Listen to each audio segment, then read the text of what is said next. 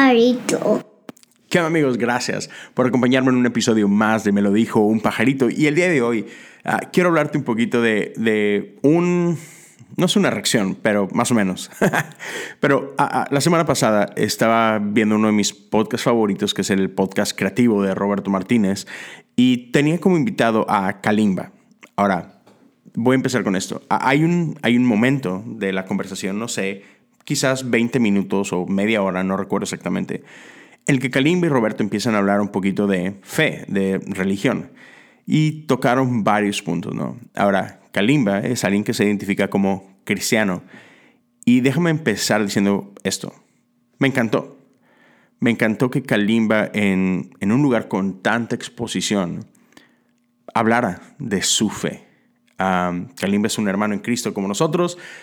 Podrás creer exactamente lo mismo que él o no, o lo que tú quieras, pero hey, Kalimba es un hermano en la fe y estoy orgulloso y contento de que otra vez en un espacio como creativo, él hablara de su fe. Y ahora, hubo cosas con las que estoy de acuerdo, hubo algunas con las que no estoy de acuerdo, pero tipo X, o sea, nada grave ni mucho menos. Ah, pero lo primero que quiero hacer es celebrar esto, celebrar que él pudiera hablarlo de esta forma. Ah, he estado viendo algunos de los clips de, de Roberto donde toca ciertos temas respecto a la fe montón de comentarios, un montón de gente interactuando, este, y eso es buenísimo, o sea, porque de eso se trata, de dar las buenas nuevas y, provocar esta conversación, ¿no? Entonces, qué chido, Kalimba, buenísimo vato, me da mucho gusto, pero el día de hoy, en este video en específico, quiero hablar acerca de algo que él menciona que tiene que ver con el bautizo, ¿ok? Eh, algunas cosas, así que, ok, entiendo lo que quiso decir, pero da un ejemplo y habla de que él tiene un amigo católico que recién bautizó a alguno de sus hijos y él le pregunta, ¿por qué bautizaste a tu hijo? No sé, un niño, una niña pequeña, un infante, porque la tradición católica tú bautizas a infantes. Y el amigo le contesta así como que, pues, no sé, pues, como que pues, tradición y pues lo hacemos y, y, como que algo he escuchado por ahí de, de que es, es, algo que ayuda como que a expulsar los demonios de, de los niños, ¿no? Número uno, y, y Kalimba habla de eso, ¿no? De que eso no es bíblico. Y es cierto, eso no es bíblico. alguna gente dentro de la tradición católica lo cree así, pero la iglesia católica no enseña eso como tal. No es por eso que bautizan niños. Ahora, quiero aclarar esto. Bautizar infantes no es algo exclusivo de la Iglesia Católica.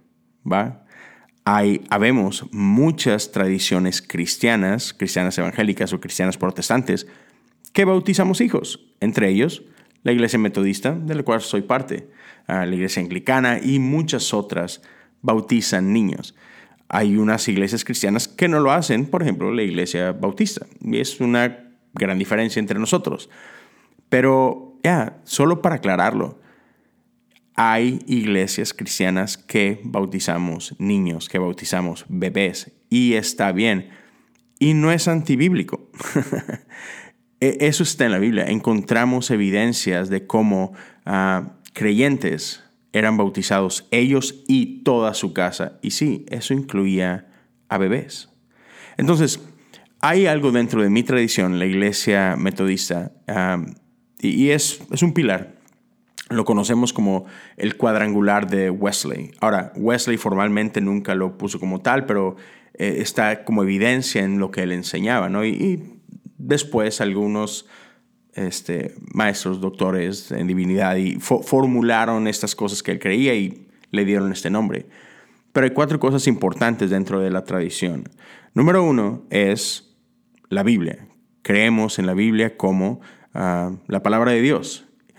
Y aquí hay una pequeña diferencia. Hay quienes ven la Biblia como sola autoridad, algo que se conoce como sola escritura. Nosotros, la Iglesia Metodista, no creemos en la sola escritura, creemos en la prima escritura. Quiere decir que sí, esta es nuestra fuente primordial de autoridad, pero no es la única fuente de autoridad. Sí es la palabra de Dios, pero por ejemplo nosotros no creemos en la inerrancia de la Biblia. Perdón por los que se ofendan al respecto.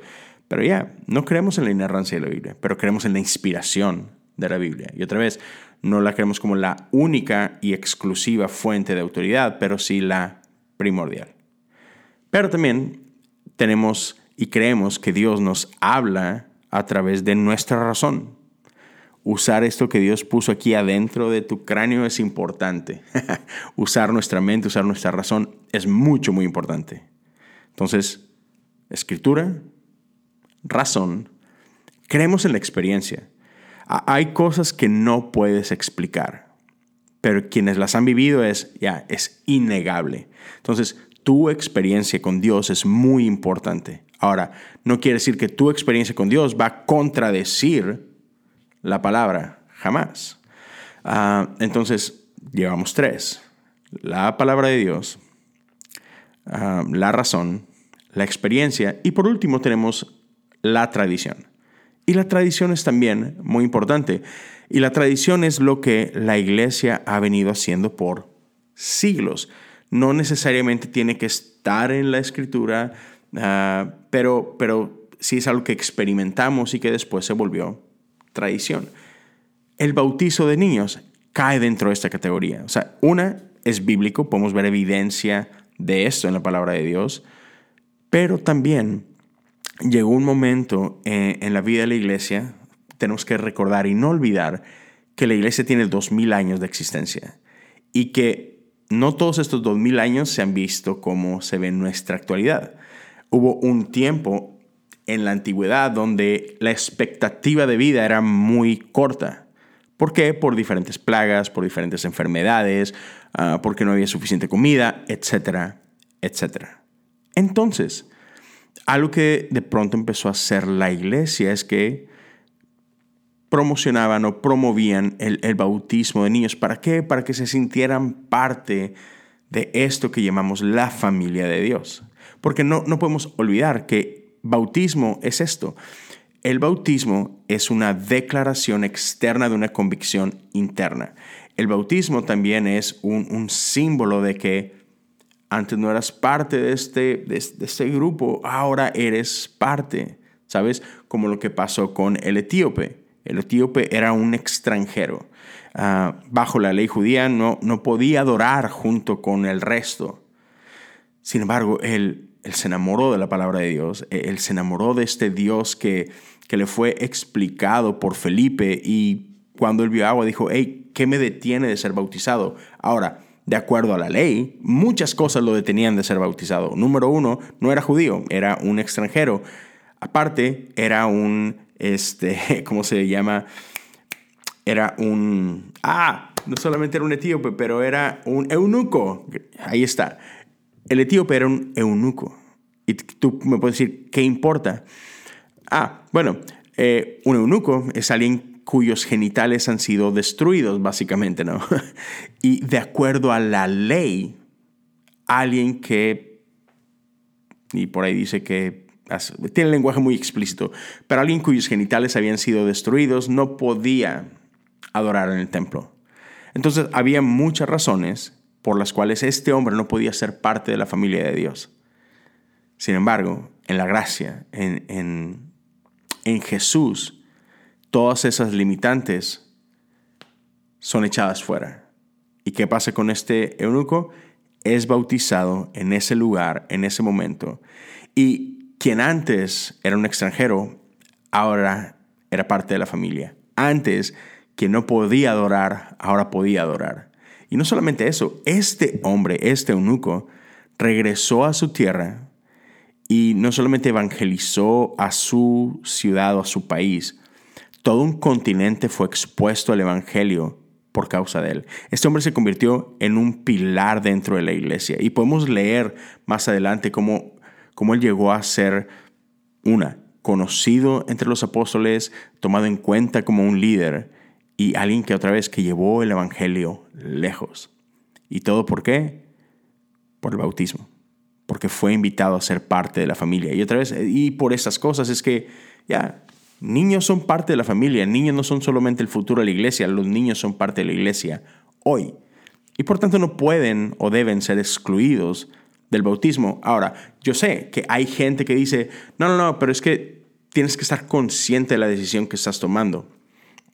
Y por eso muchos promueven el, bautismo de adolescentes, jóvenes o adultos, porque, porque es, una, es una decisión consciente. Y ahí yo diría, ah, entiendo tu lógica, pero no es cierto. Porque entonces, ¿qué vamos a decir? Que la fe se recibe solamente por conocimiento ah, o la fe o la gracia de Dios está limitada a tu capacidad intelectual?